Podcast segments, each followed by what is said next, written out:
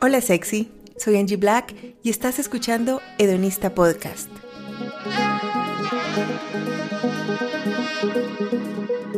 Aquí se habla de lo que nadie habla, sexo, amor, placer y relaciones. Hedonista Podcast es patrocinado por Hedonista Love y Hedonista Sex Shop. Visita ya www.hedonista.love. Compra ese juguete que siempre has querido y accede a cursos y talleres que cambiarán tu vida personal e íntima. En Hedonista Podcast usamos palabras explícitas. Si estás en compañía de menores, por favor, usa audífonos. Recuerda compartir este podcast y seguirme en mis redes sociales arroba. Y si mi contenido te ha servido para crecer como persona y quieres apoyarme, ve al enlace que encontrarás en la descripción de este episodio.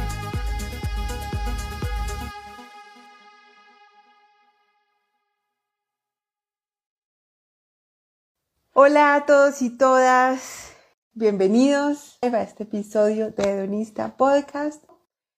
Hoy vamos a hablar sobre las mierdas de los mitos del amor romántico, como dijo Carla, con Carla Tofano. Hola. Hola Carla, feliz de tenerte y de hablar contigo. Bienvenida, gracias por aceptar esta invitación. No, gracias a ti. Bueno, comencemos con el tema. Amor romántico, un sí. día antes del Día de los Enamorados. Sí, que nos coincidió Perfecto. Yo hice unas preguntas ayer en Instagram, le pregunté a la gente como que si la mayoría, eh, si sabían que es, son los mitos del amor romántico, eh, la mayoría dijeron que sí. Sin embargo, como que yo en el año pasado tuve un episodio de Hedonista Podcast donde hablamos profundamente del tema de qué son los mitos del amor romántico, pues más como, como cuáles son, ¿no? Y como traer, em, eh, mostrar, pues, y hablar sobre ellos. Eh, para la gente que lo quiera escuchar, es el episodio 16. Episodio 16 de Donista Podcast. No sé si tú tengas algún episodio también sobre el tema, pero yo quería darle hoy como una mirada diferente, porque ya sabemos que son, o ya hemos hablado del tema, más bien como que hablemos ahora de cómo nos han afectado en la vida diaria, del día a día, ¿no? Cómo nos pueden arruinar la vida, cómo cómo todas estas creencias nos han permeado tantísimo el cerebro que nos han hecho hacer cosas que no deberíamos hacer, ¿no? Entonces, eh, yo estaba pensando como, para comenzar, yo tengo una lista de nueve, aquí son, estoy buscando en internet y hay gente que dice que son siete, diez, nueve, yo puse nueve que son como... Que uno quiera. Porque... Exactamente. Entonces, como esto como resumen para la gente que no sabe cuáles son los mitos, son básicamente unas creencias relacionadas con el amor romántico, cómo nos relacionamos eh, románticamente con otras personas. El primero que es como que el más impactante y el que más pienso que nos ha afectado a todos y todas es que el amor todo lo puede y esto incluye que, tenemos que sufrir por amor y todas estas cosas, ¿no? Otro es el amor a primera vista, la idea de la media naranja, que quiere decir pues que no somos personas completas, sino que necesitamos alguien más que nos complemente, que es totalmente errado. La persona correcta llena todos los aspectos de la vida. La plena compenetración sexual es prueba irrefutable de amor.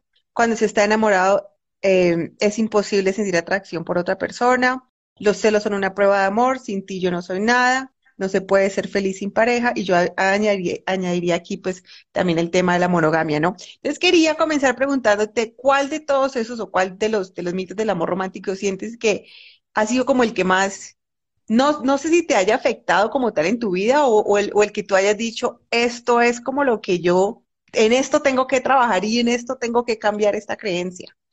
Me, me, encanta que empieces por allí, Angie, porque justamente una de las, yo soy por naturaleza una persona con una tendencia a ver las cosas romantizadas e idealista. Y eso en términos generales, cuando, por ejemplo, hablas de movimientos artísticos, no tiene nada de malo. El problema es cuando lo trasladas a las relaciones interpersonales y sobre todo a las relaciones de pareja, que se hace muy fácil perder la noción de objetividad y caer en cosas como, por ejemplo, ya que me lo preguntas, el error más común que yo he cometido toda mi vida, creo que no lo, creo que a partir de la ruptura, de mi ruptura matrimonial, estuve casada 17 años, Eh, eso lo empecé a trabajar muchísimo más y ya no me afecta tanto, pero durante mis 17 años de matrimonio yo podría decir que yo veía como una cosa indivisible el sacrificio y el amor. Como que tú cuando amas algo, no solo a alguien, algo, parte de lo que te da confirmación de que ese amor es real es que haya un poco de sufrimiento que haya algo de, de, duro, de, de, painful, como dicen en inglés, de dolor. Ajá. Y eso tiene mucho que ver también, aun cuando yo fui criada en un ambiente familiar muy liberal, tiene mucho que ver con la estructura social judio-cristiana y yo no soy exenta a esa realidad, por mucho que mi mamá haya sido una tipa súper moderna y súper vanguardista y mi padre también. Entonces, uno termina asimilando cosas que ni siquiera te las enseñaron en tu casa, sino que son cosas que absorbes de, de todo lado. De todos lados. Yo diría que a mí el que más me afectó fue pensar que el amor es sacrificio.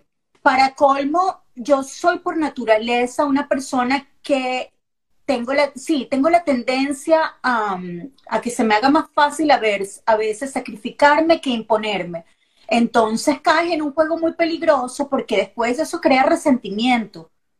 Y es imposible, por, nadie es un santo y, y lo que va creando al final es resentimiento contigo misma y resentimiento con los demás. Y es una trampa muy peligrosa.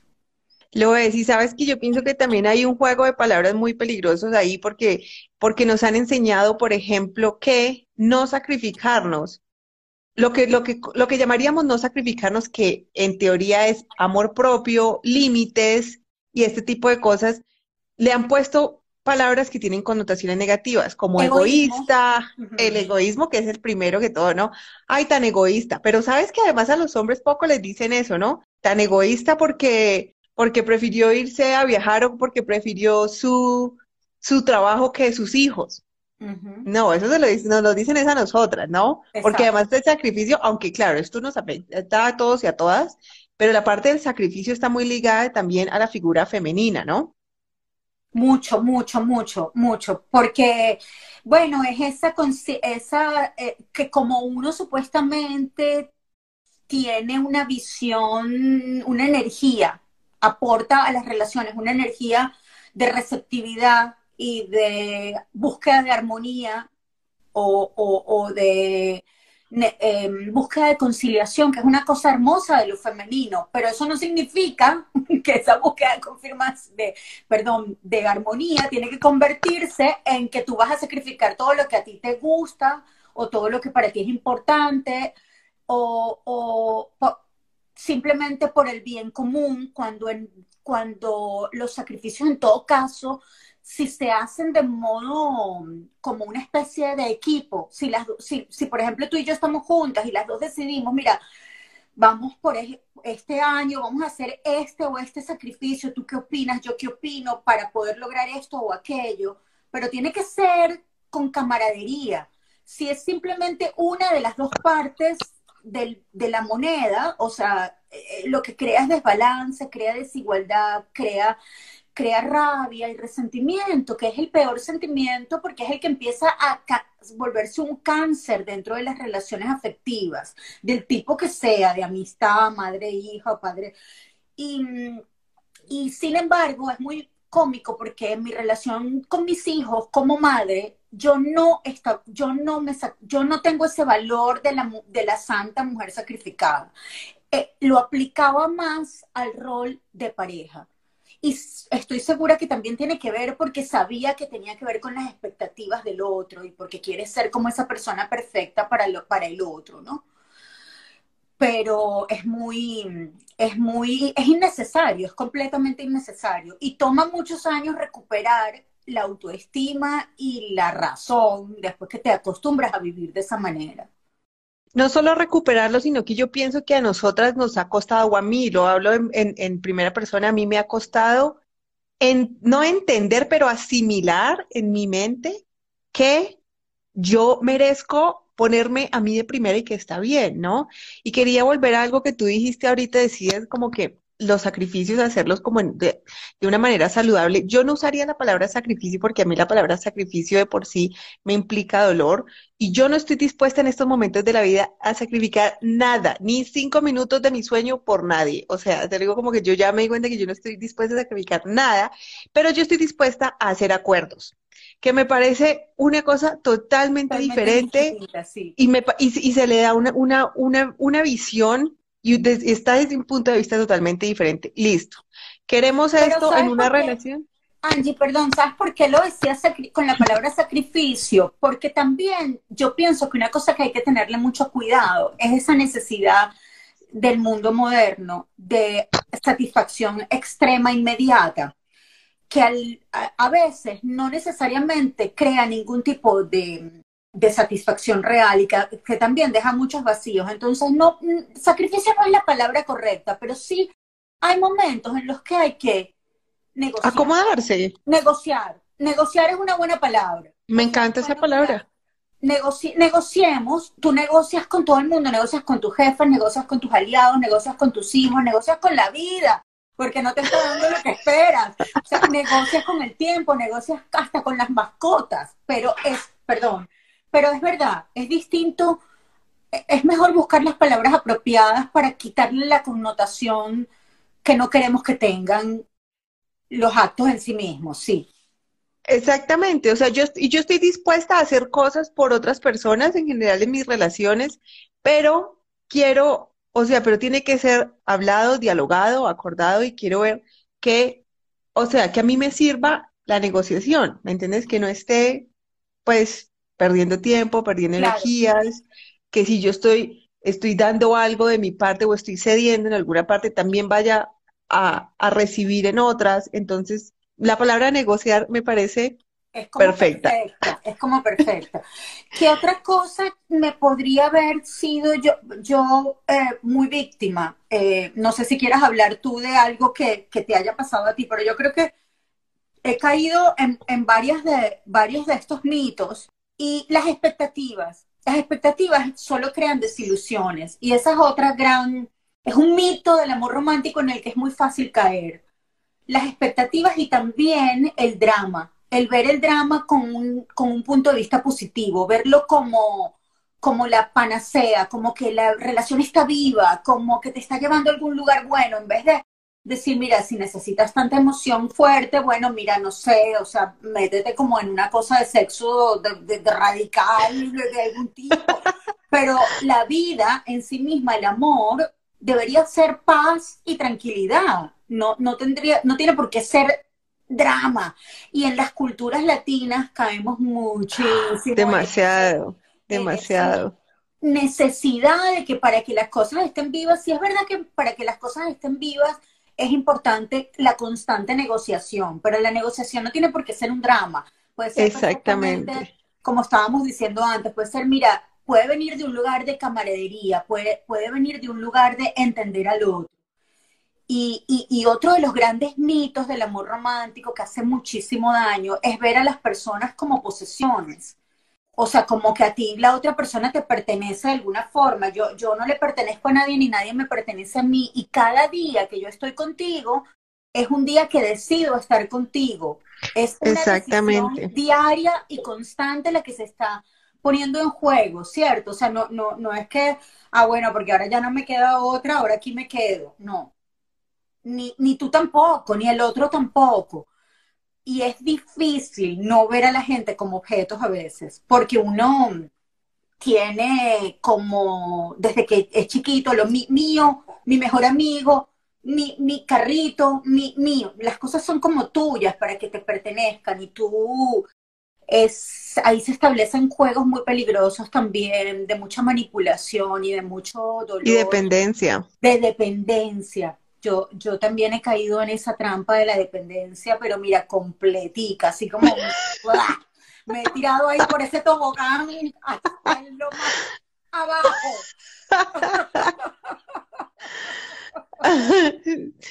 Sí, sabes que yo estaba pensando como que, bueno, yo fui criada en una familia súper católica, súper conservadora, típica latina, papá machista, mamá sumisa. Em, y yo, pero igual yo siempre fui muy rebelde y fui muy revolucionaria y me cuestionaba todo y peleaba. Pero justo estaba pensando porque dije, cuando le voy a hacer esta pregunta a Carla, como de cuál de esos fue en el que yo así como que más caí, así, pero, o sea, que me super lavó el cerebro, creo que fue el mito de la media naranja. Y fue pensar que yo necesitaba a alguien en mi vida para ser una persona, y no solo a un alguien, sino a un hombre, ¿no? Porque, porque además eso fue algo que yo me, y estaba hablando con una amiga justo hace unos días, porque yo me comencé a cuestionar eso. Después de que me separé, dije como que, bueno, a mí me gustan los hombres porque de verdad me gustan o porque fue algo que me dijeron que tenía que gustarme, ¿no? Pero volviendo al tema de la media naranja, fue muy curioso porque yo, no sé, como que yo, yo no tenía, yo no era como la típica mujer colombiana, porque todas mis amigas eran como que, no sé, tenían ese pelo negro, largo, liso, con unas tetas gigantes, un culo gigante. Yo no era así, yo era, yo era crespa, antes de a mí, de hecho, me jodían mucho por mi cabello, entonces como que yo era siempre la soltera del parche, siempre. Como que la mayoría de, mi tiempo fue la soltera del parche, pero yo pues iba como con mis amigas y sus novios y cosas así. Y yo sentía que yo era la fracasada porque yo no tenía novio, pero es que yo como que ahora, ahora me pongo a mirar como hacia atrás y digo, y menos mal que, menos mal que estuve soltera de tiempo porque como que ese tipo de novios no me convenían. Pero en ese tiempo como que sí, sí, sí pensaba, yo tenía amigas como que terminaban con un novio y, se conseguían otro y yo, o sea, no, yo tiraba con todo el mundo y tenía sexo en todo lado y con todo el mundo, pero yo, yo no, que no conseguía novio. Entonces yo pensaba como que, ah, debo tener algún problema, yo no le gusto a los hombres, no, y yo siempre pensaba que yo necesitaba un hombre para sentirme realizada y para sentirme una persona completa. Luego me mudé a Estados Unidos y allá seguí como con esa idea, tuve un novio que finalmente nos casamos y todo se fue para la mierda. Gracias, ahora lo veo así porque fue una época muy difícil, pero gracias como a esa situación, yo comencé un proceso personal que fue complicado, pero fue, yo no sería la persona que soy hoy si yo no me hubiese casado y no me hubiese divorciado y no hubiese pasado por, por eso, porque finalmente me di cuenta que yo no necesitaba a un hombre ni a nadie ni a ningún tipo de persona para ser una persona completa. Y que yo tenía que tener la mejor relación conmigo misma y que yo tenía que ser mi mejor relación y que únicamente así me iba a poder relacionar de manera saludable y de manera, sí, de una manera eh, bien con las otras personas y conseguir a alguien también que estuviera como en el mismo nivel mío, si eventualmente llegaba alguna persona así. Pero luego ahora me pongo a mirar y dije como que, o sea, yo estuve más de una década sufriendo por eso, porque yo no tenía novio, porque yo era la que no tenía pareja. Yo como que yo no soy de muy, de, muy arrepentirme, pero en la vida, porque pienso que me gusta más mirar las cosas como experiencias, pero a veces digo, perdí mucho tiempo detrás de manes y detrás de buscando relaciones por validación que, o sea, si yo hubiese usado ese tiempo en mí misma, bueno, quién sabe, ¿no? De pronto... Pero si no hubiera pasado ese tiempo así, no hubieras llegado al lugar al que yo estoy segura que fue el tiempo perfecto para construir la, la, persona que eres. Que a mí me pasa igual. Yo digo, bueno, imagínate, tantos años. Eh, yo creo que yo, yo, gracias a la educación que tuve, yo nunca pensé que nadie, que me hacía falta alguien para que me completara, pero porque venía como, como de, una convivencia muy cercana con una mujer que era muy autosuficiente y que creía en la autosuficiencia de cualquier ser humano, pero sobre todo defendía mucho el de las mujeres, ¿no? Pero... Pero es bueno, te, perdón, te interrumpo porque bueno que tú mencionas eso. Yo, yo siempre he sido muy autosuficiente y yo no lo veía desde la parte material o física, ¿no? Yo siempre no, como que, yo, y, y, emocional. Sí, yo nunca estaba buscando pues alguien que me mantuviera ni eso, porque yo soy súper, siempre he sido, yo trabajo desde los 16 años y, o sea, y desde los 16 años me mantengo, pero para mí era como que yo sentía, era como la parte del amor, ¿no? Era esa parte que yo tenía conectada al corazón, que yo decía, o sea, sí, pero no tengo amor. Y ahora me doy cuenta que, o sea, ese amor me lo puedo dar yo misma y te lo pueden dar los demás también, pero no tienes por qué verlo como una carencia cuando no llega, cuando no está, ¿no? Ahora, así es. Yo sí, por ejemplo, creo que he padecido en mis relaciones de pareja un poco la tendencia a sentirte demasiado y minimizarte un poco porque bajarte el volumen todo el tiempo. Por ejemplo, yo me recuerdo que con mi esposo, ex esposo, y que no creo que sea casual, creo que son metáforas interesantes de las dinámicas, siempre me decía, baja la voz, estás gritando. O, sea, como que yo me emocionaba, o era yo misma, o era un poco, extro... siempre lo fui, de todas formas, muy extrovertida y muy parlanchina y muy opin opinionated, como dicen en inglés, pero yo opino de todo, yo siempre tengo una opinión. Y eso no me lo criticaba porque era como mucho, pero entonces me decía, baja la voz. Y de alguna forma te están diciendo, you are too much, tú eres como mucho dosifícate, dosifícate porque estamos parte del control. Todos aquí. Y eso sí, yo siempre lo, lo tuve como, como un complejo de, eh, tanto en, en, en, mi aceptación de mi poder, de mi poder en todos los sentidos, desde el erótico hasta, hasta el personal, poder de convocatoria, poder de, de estimular o de, o de emocionar a alguien o lo que fuera yo me sentía culpable por eso. Lo, lo tendía a ver como, un, como algo que yo necesitaba medir mejor. Y a lo mejor es cierto, a veces necesito medirlo, pero creo que hay mucho ahí de dinámica masculino-femenina y de, y de control. de yo, yo te digo qué es lo que, cómo lo vamos a, cómo lo vamos a nivelar. Y entonces tú verás. Justo hace unos días, sí, eso tiene mucho que ver con algo que yo estaba hablando con una amiga hace unos días, que hablábamos de la mujer en función del hombre, ¿no? Entonces, como que nuestro, nuestra existencia está en función de ellos y ellos también, como estamos en función de ellos, entonces ellos nos dicen qué hacer, qué no hacer, cuándo hablar, cuándo no hablar. Es tenaz. Y si es una pareja, por ejemplo, medianamente intelectualmente inteligente, claro, no te van a decir no hables, no digas esto, no digas lo otro, porque tú inmediatamente vas a decir, ya va un momento, estás entrando en un territorio de control. Pero hay formas, es muy sutil. Hay formas de manipulación que son mucho más sutiles. Como que no te estoy diciendo que no digas eso, te estoy diciendo que no grites porque estás gritando. Y tú dices, estoy gritando, o es que lo que estoy diciendo no te gusta, ¿sabes? Es como, Wow, wow, puede ser, mira, mientras la gente más inteligente es, las dinámicas más complejas son y también es más difícil escapar a las dinámicas, porque tú no ves, o sea, cuando alguien te da un puño en la cara, tú dices, nada, se acabó, a mí no me pegas y, agarras tus maletas y te, y te vas, abandonas ese juego. Pero, ¿qué tal si no es así? ¿Qué tal si la opresión se manifiesta de formas muy sutiles? Y te van erosionando por dentro y tú no te das ni cuenta porque es muy difícil darse cuenta. Así ahí es, donde hay que poner más ojo y ahí es donde hay que estar más atento. Por eso este tema me interesaba mucho, porque yo no dejo de ser una persona sumamente eh, idealista. Yo, yo idealizo todo, idealizo lo estético, idealizo las emociones, los sentimientos, los proyectos, todo. Y no tengo, no me, no me culpa, culpabilizo por eso, eso es parte de mi identidad pero lo tengo que hacer con mucha conciencia en el plano de las relaciones para no caer en trampas que es tan fácil caer porque ya he estado en esos lugares y ya sé que no es un buen lugar, no es un buen lugar para nadie. Es cierto.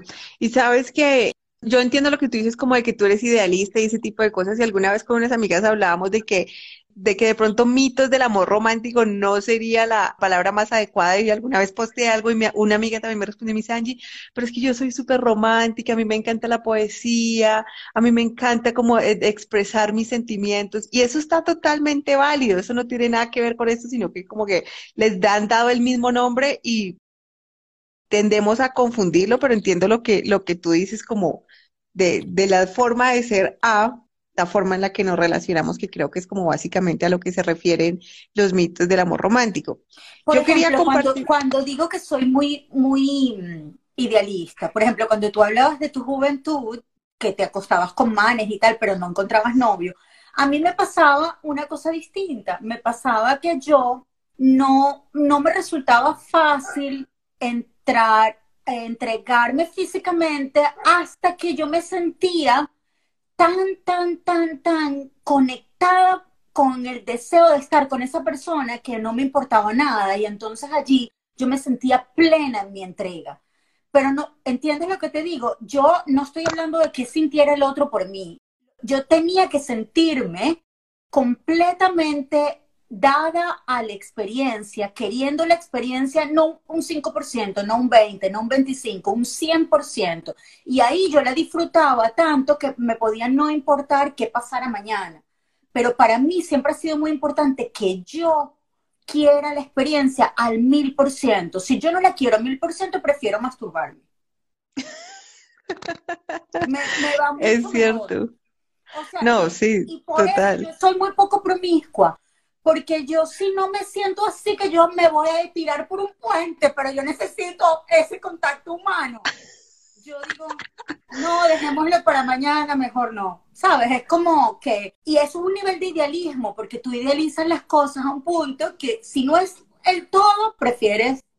Y sí, soy intensa y soy idealista, pero eso no significa que me tenga que sacrificar por nadie, ni que tenga que verme como la mitad de nadie, ni que tenga que ver que nadie es mi objeto, ni que yo soy el objeto de nadie. O sea, como poner las cosas en su lugar y organizarse uno mentalmente para no caer en trampas, en estereotipos, en corsets, en corsetamientos sociales que no te van a hacer ni más libre ni más feliz.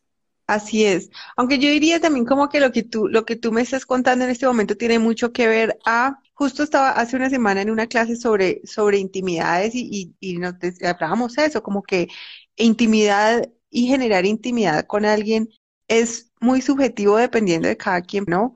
Puede haber intimidad con sexo, puede haber intimidad sin sexo, puede haber sexo sin intimidad, o sea, y cada quien, y es totalmente válido la forma en, en, en la que en la que cada quien genera intimidad y tú tienes tu forma de generar intimidad, pero lo que tú dices sí es como que es muy importante tener en cuenta como que, ok, la forma en la que yo me relaciono y en qué tipo de creencias estoy cayendo que de pronto me puedan perjudicar, ¿no? Exacto. Yo hice eh, ayer unas preguntas en, en las historias de mi Instagram, preguntaba a la gente como de qué manera te ha, te ha afectado los mitos del amor romántico en la vida y tengo varias respuestas que me gustaría compartir contigo también como para escuchar tu opinión que me parecieron súper interesantes. Ok, aquí dice una, porque aprendí a esperar un príncipe, ahora sé que debo amarme primero a mí. Gracias Disney. Gracias Disney. Sí, bueno, yo también, yo también, ajá, lo del príncipe, el, el peligro con el príncipe es que la princesa lo que quiere es ser salvada. Y yo no sé si yo todavía me he deslastrado totalmente de ese mito o de esa necesidad. Muy en el fondo, muy en el fondo debo reconocer que hay una parte de mí que siempre quiere ser salvada. Debe ser que la vida es tan difícil y complicada. Uno dice, ay Dios mío, viniera alguien y me salvara, ¿sabes? Es como, bueno, es hasta, es hasta humano porque, porque creemos en Dios, porque creemos que nos salva, nos va a salvar. O sea, yo creo que yo sería, sería falso que dijera que en el fondo no estoy siempre esperando así como, así como uno quiere ganarse la lotería o como quiere que las cosas ocurran como un milagro. Yo a veces también me relaciono esperando como, ay chico o chica, porque no me salvas, ¿sabes? Estoy aquí como Pero yo te entiendo. Pero sabes que yo creo que confundimos la salvación con el apoyo. Sí. Porque yo pienso que a veces lo que necesitamos es apoyo, y ese apoyo pueden ser simplemente que alguien se siente y te escuche. Puede ser que alguien te diga cinco palabras que te van a hacer sentir, ok, puedo hacer esto. Puede ser que salgas a comer helado con alguien y digas, no estoy sola en la vida. Y confundimos eso con que nos salven, ¿no? Pero que nos salven de la torre encerrada donde hay un dragón. O sea, que son unas cosas Totalmente ilógicas. Qué bello lo que me acabas de decir, Angie, porque la verdad es que yo, como me pasé también como muchos años con sed de apoyo, yo empecé a mitificar esta salvación. Fíjate qué que maravilla lo que estás diciendo, porque entonces inmediatamente la relación que tengo ahorita, yo me siento constantemente salvada, pero no es que estoy salvada, nadie me ha salvado de nada. Es que me escuchan, me oyen, me apoyan y yo me siento querida. Entonces lo veo como que me, han salvado. No, no, no, nadie me ha salvado.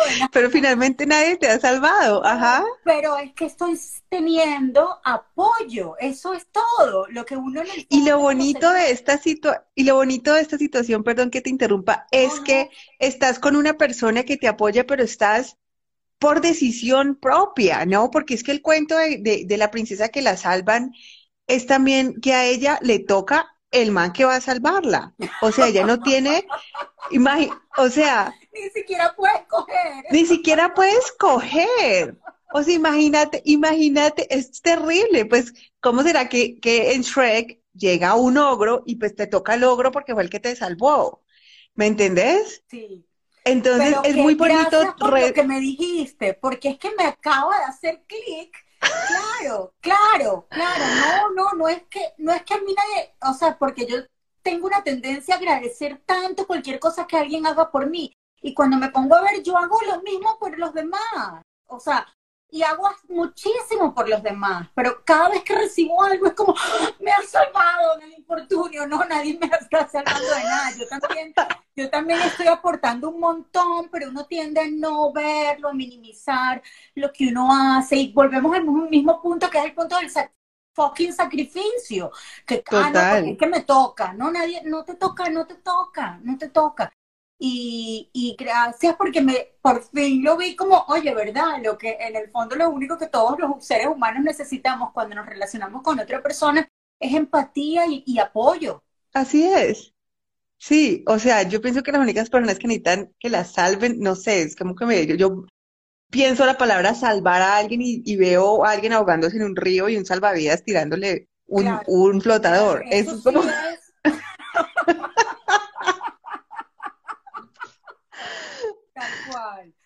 Mm, sí.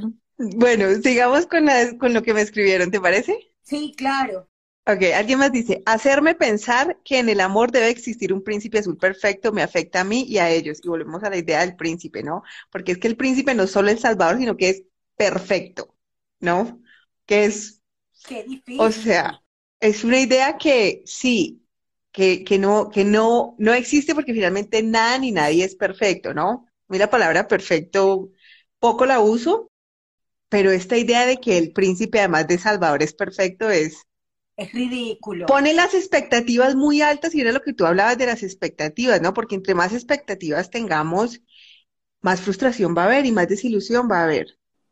Es así, es así. Y las expectativas son un juego peligroso en general en la vida, no solamente en relación a las relaciones. Y yo quisiera decirlo porque, bueno, porque siempre es lo que se mete en el medio entre la felicidad.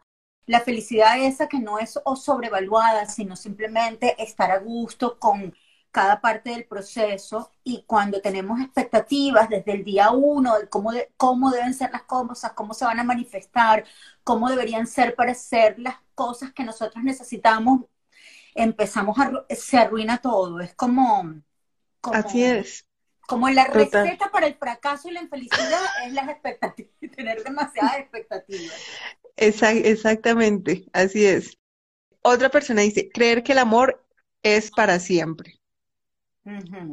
Y esto me parece, claro, porque es que el amor no es un sentimiento, ¿no? Y confundimos eh, amor con enamoramiento, que el enamoramiento es la, esa etapa que dura hasta dos años, donde tenemos todas estas reacciones físicas, liberamos todas estas hormonas del amor, de la felicidad, sentimos mariposas en el estómago, cosquillitas en la cuca, donde sea, y ya luego eso se acaba y dijimos se acaba el amor, no, es que eso no era amor, eso era enamoramiento y era simplemente tu, tu cerebro... Eh, sí, exactamente. que todo, todo te gusta, todo está bien, todo te hace reír, todo te pone contenta, todo... Y es más hormonal que... que Total, no, que sentimental. Total, lo que pasa es que eso no lo sabemos, ¿no? Pero luego llega el momento donde ya eso pasó y como que estamos así y no entendemos que es que el amor es una decisión y es una, y es una matica, no solo una decisión. O sí, la decisión de echarle agua a la matica todos los días, de podarla cuando hay que podarla, de abonarla cuando hay que abonarla, no es una cosa así por arte de magia que simplemente se dio y ya.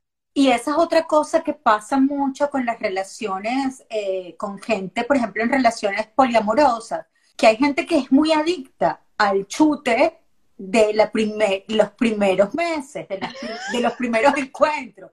Entonces no pueden, no pueden sino vivir en esa constante recreación de esa felicidad, pero como estamos hablando ahorita, sí, es una felicidad que se siente en el cuerpo, que es muy difícil de no sentir, pero que en realidad todos sabemos que es pasajera, porque, bueno, porque lamentablemente el cuerpo no puede vivir en ese estado todo el tiempo. Y pero menos mal. Eh, sí, también menos mal, porque sí, sí, sería, es como demasiada intensidad para toda la vida.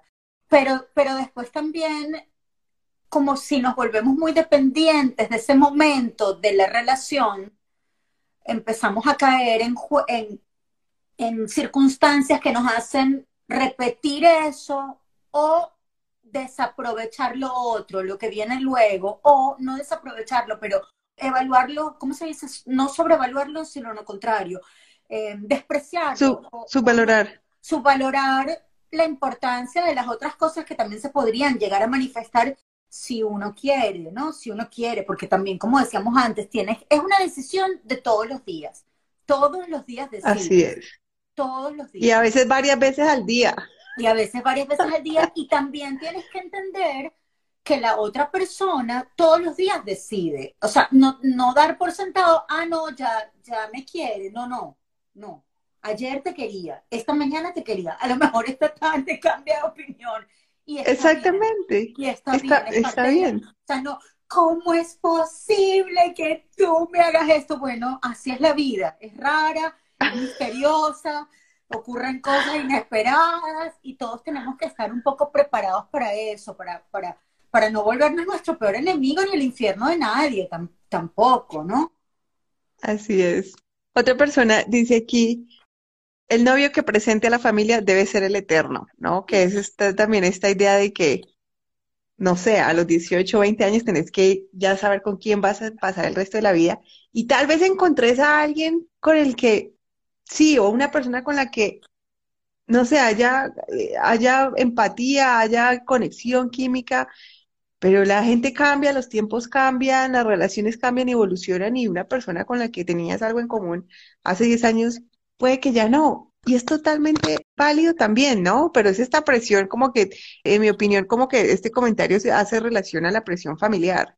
Y no verlo jamás, las rupturas, no, aprender a no ver las rupturas como fracasos es muy importante. Ay, sí. Porque, porque la verdad es que si tú te pones a ver todas las cosas bonitas vividas, todos los momentos en los que se, en los que fue, fue lo perfecto para tú crecer, para tú llegar a donde tenías que llegar y, y, eh, oye, también poner todo eso en el, en el pote de la basura, porque después entonces lo único que te acuerdas es del, del infortunio, tampoco es justo.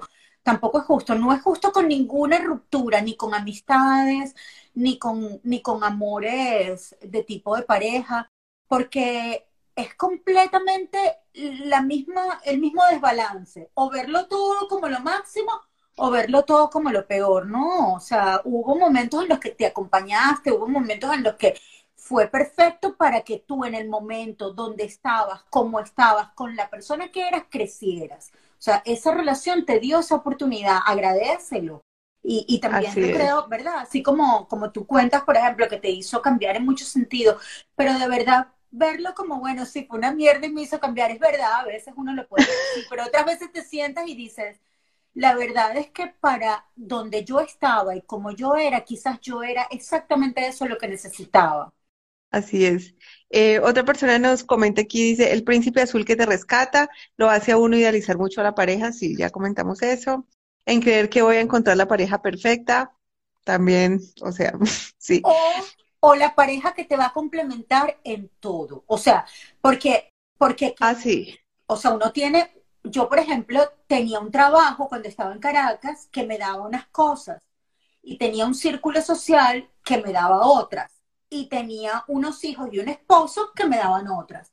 El problema cuando me vengo a vivir a UK es que, claro, empiezo a tener menos otras cosas y me te o sea, lo único que tienes esperas que te lo dé todo. Y también es muy injusto, porque nadie te, nadie te lo puede dar todo. Y tú además tienes que encargarte de que nadie te lo dé todo, porque hay que diversificarse. O sea, para mantenerse vivo, alerta, curioso, motivado, eh, eh, eh, interesante, lo que sea, hay que forzarse a diversificarse. Uno no puede estar como un, como un caballo con gringola, solo viendo por un lado. O sea, a menos de que seas, no sé, sea, tu vocación súper especializado.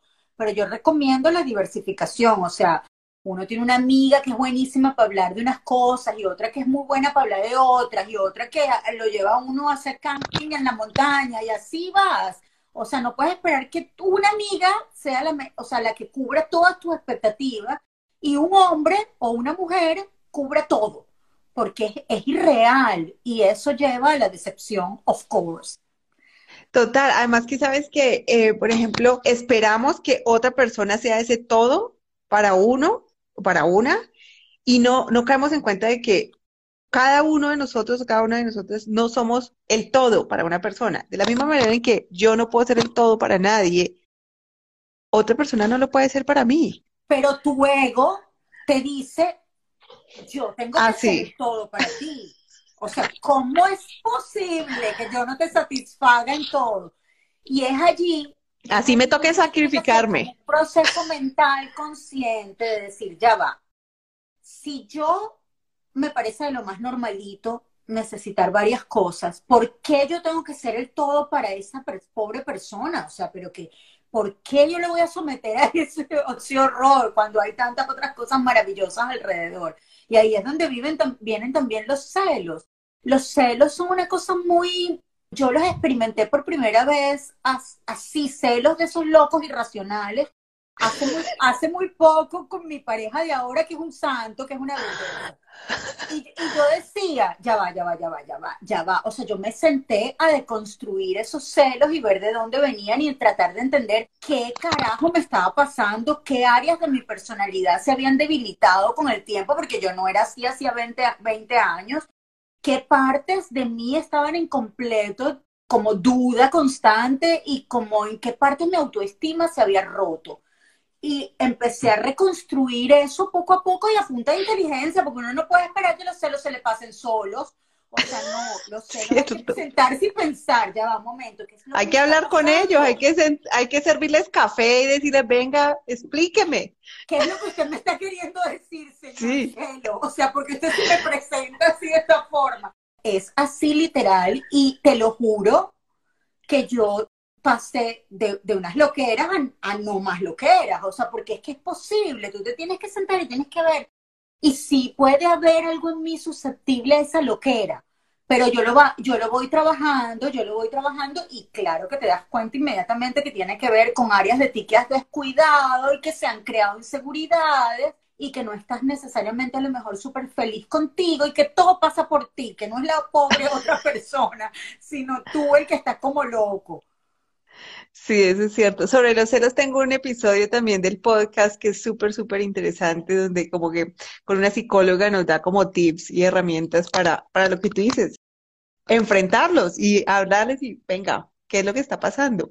Por ejemplo, yo le diría, yo pienso que una cosa que todos deberíamos hacer, no sé qué, qué habrá dicho la doctora, la que yo una cosa que me planteo siempre es, si yo estoy en un momento bonito de mi relación y yo estoy apostando a la confianza, confianza mutua. Si yo me paso por enfrente de la computadora, del teléfono, lo que sea, y aquello está abierto para que uno empiece a jurungar, yo lo que pienso es que yo me debería decir a mí misma, de verdad, o sea, ¿por qué quieres hacer esto? ¿Para qué vas a hacer esto? O sea, a menos de que algo te esté como diciendo, mm, yo no pienso que, que, sean, o sea, creo que uno tiene que educarse a uno mismo en ese sentido. Total. Total, y eso también tiene que ver en respetar los espacios del otro, ¿no? Yo pienso que si uno, claro, si tú te pasas y sientes esa curiosidad. Yo sé que a ti te pasó, porque yo escuché un live en el que tú contabas. Sí, pero lo hice solo una vez en mi vida. Y, sé que no te. Y fíjate, a lo mejor estabas movida ahí por una fuerza mayor que te estaba pero... es que todo era muy tóxico, todo era muy complicado y bueno, como que ha sido, ahorita que tú decías que la única vez has tenido como un ataque de celos así, esa fue la única vez en mi vida también.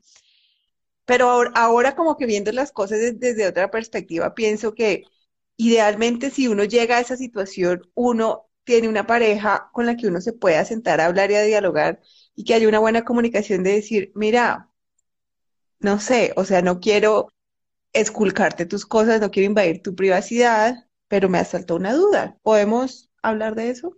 Así, normal, ¿no? Porque es que ese es otro de los mitos del amor romántico, que los celos son una muestra de cariño. Ay, me cela, es que porque me quiere. Sí, por no. Eso traía colación. Yo también me quería justificar en mis primeras loqueras de celos locos, en decir, eh, eh, como, como, porque la primera reacción que uno tiene con uno mismo cuando ve algo de uno que uno no le gusta es tratar de justificarse.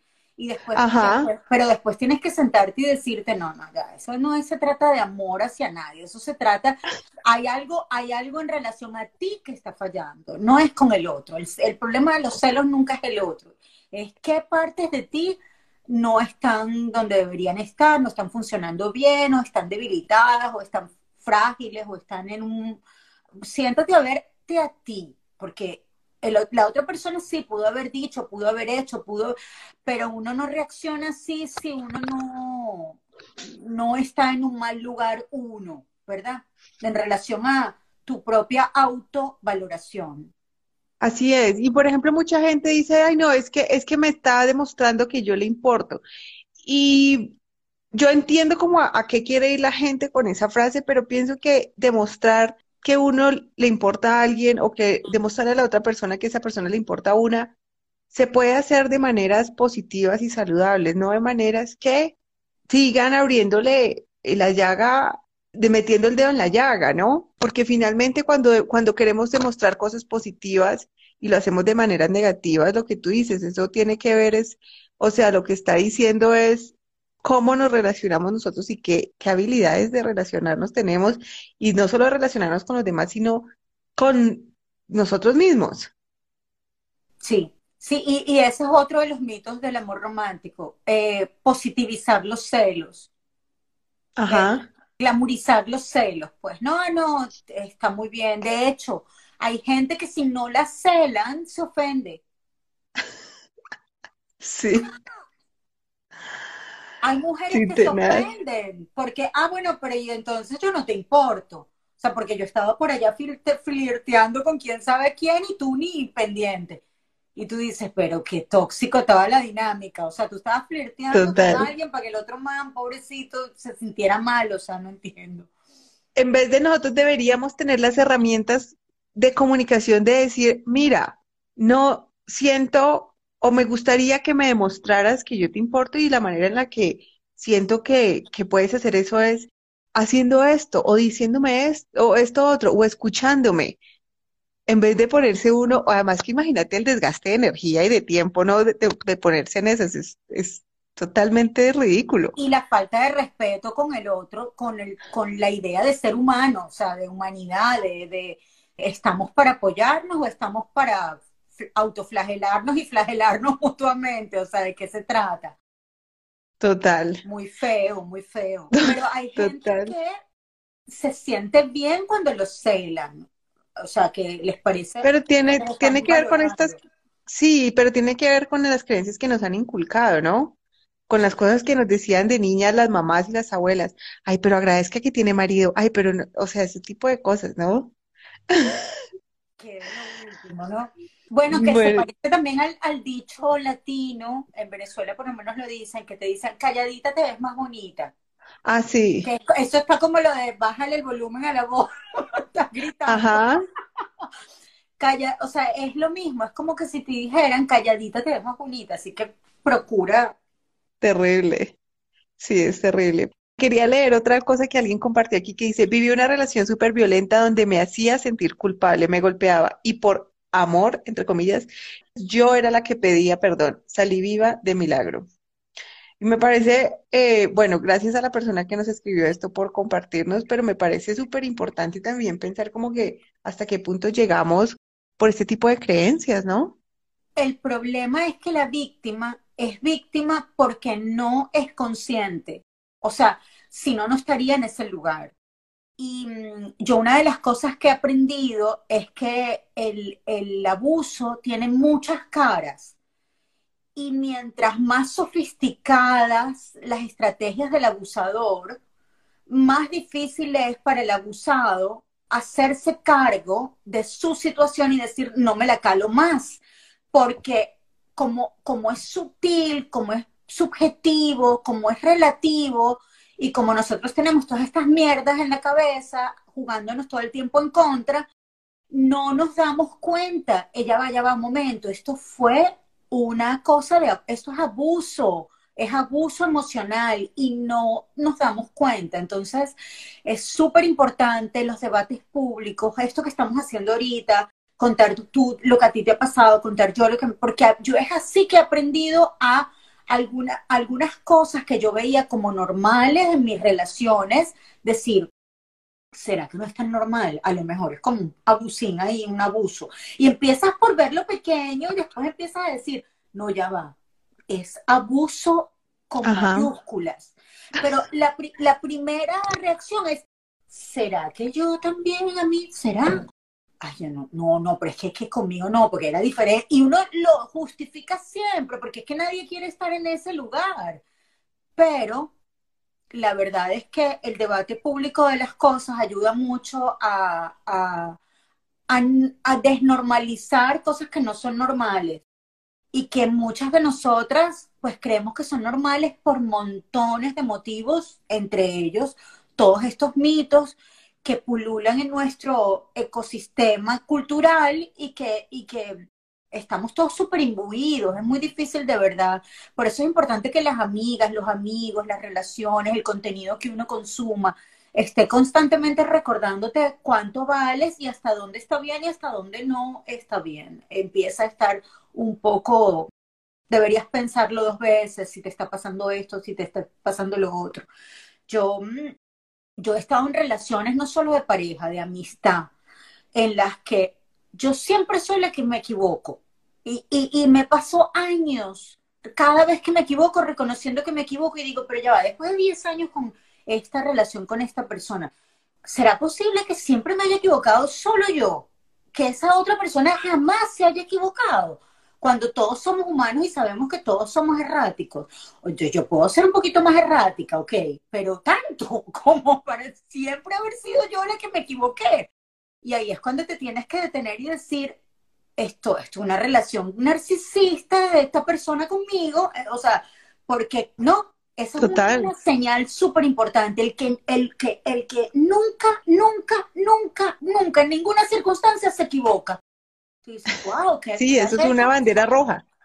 Qué chévere, qué maravilla ser así tan perfecto. Ojalá yo pudiera decir lo mismo. Así y es. Tú, y tú reconociendo errores un día sí, un día no. Y el otro nunca se equivoca. Tú dices, pero ya va aquí, estamos, estamos mal, que hay algo, algo no está funcionando. Sí, es, es cierto y me, me, gusta mucho lo que dices de que estos mitos del amor romántico también nos afectan en las relaciones que no son románticas y en las relaciones que no son de pareja, sino cómo nos relacionamos con amistades, laboralmente y ese tipo de cosas. Exacto, en lo laboral también. Así es. Tengo otra que dice aquí, en confundir deseo con amor. Y esa me parece súper, súper importante porque nos han dicho como que la parte sexual, ¿no? Si te deseas porque te ama. Que no tiene nada que ver, ¿no? Yo entiendo que hay gente que, hay gente que lo que tú dices, por ejemplo, que tú necesitas conectarte y la, la manera en la que cada quien hace intimidad con otra persona es totalmente diferente y única, pero no quiere decir que siempre que haya deseo hay amor. No. Hay veces solamente hay deseo. Y puede haber deseo como una forma inicial de atracción que se puede convertir en amor, pero para eso exactamente, exactamente. E, en un principio lo que te atrae muchísimo de esa primera persona no puede ser amor, porque si la estás recién conociendo, obviamente es atracción, deseo, química, lo que quieras, como lo quieras llamar.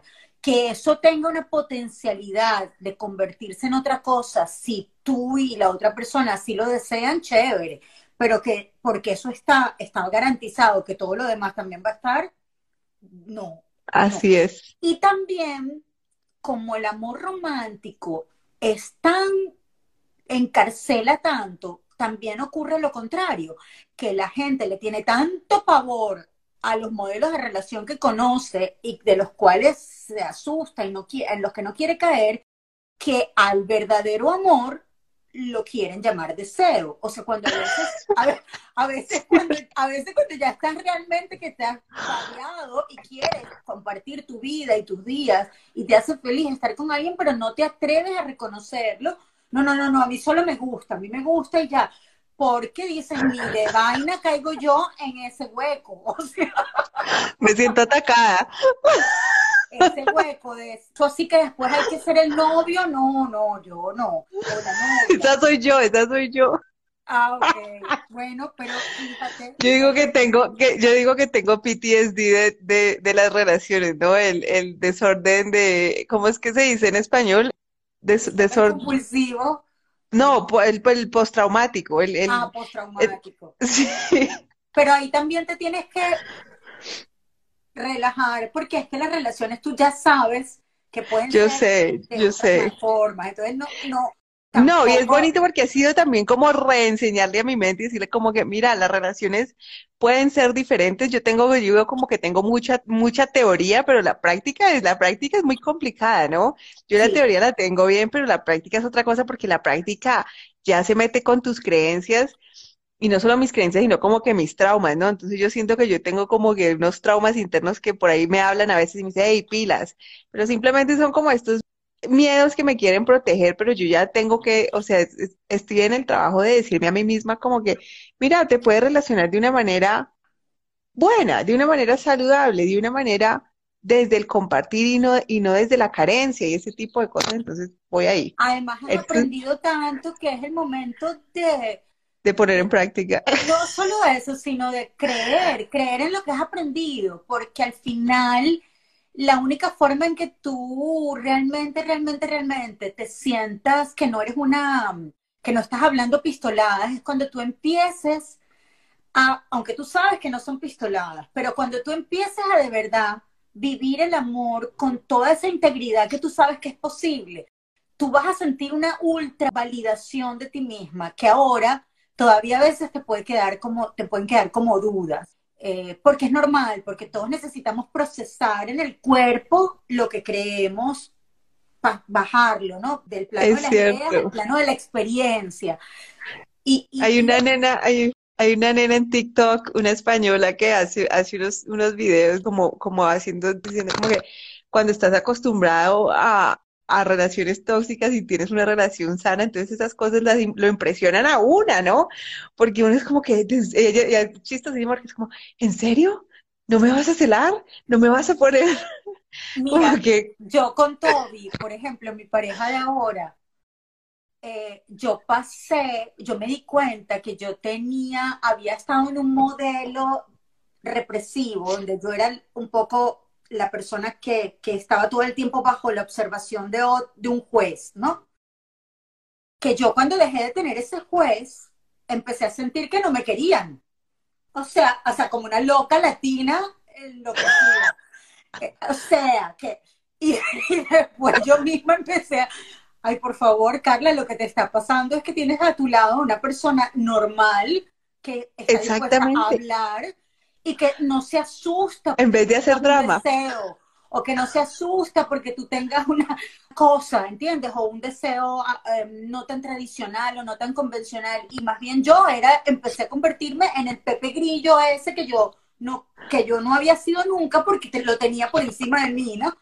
Y dije, no, no, no, no, como, como la chica de TikTok probablemente... Ah, te la voy a mandar. Aquí hay que reorganizar esto porque esto está si no, si no, no voy a llegar a ningún lado. Y lo reorganizas, lo reorganizas y te das cuenta, claro, yo lo que estoy es ahorita viviendo una cosa sana, saludable, me asusto, me asusta.